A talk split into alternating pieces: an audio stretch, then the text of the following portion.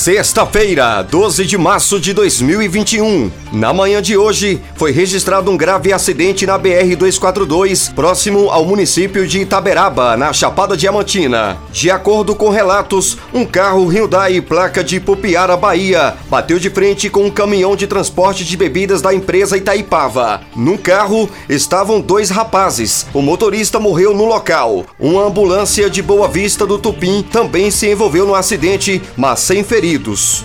Adson Alves da Estação Pop News para o Brasil Acontece.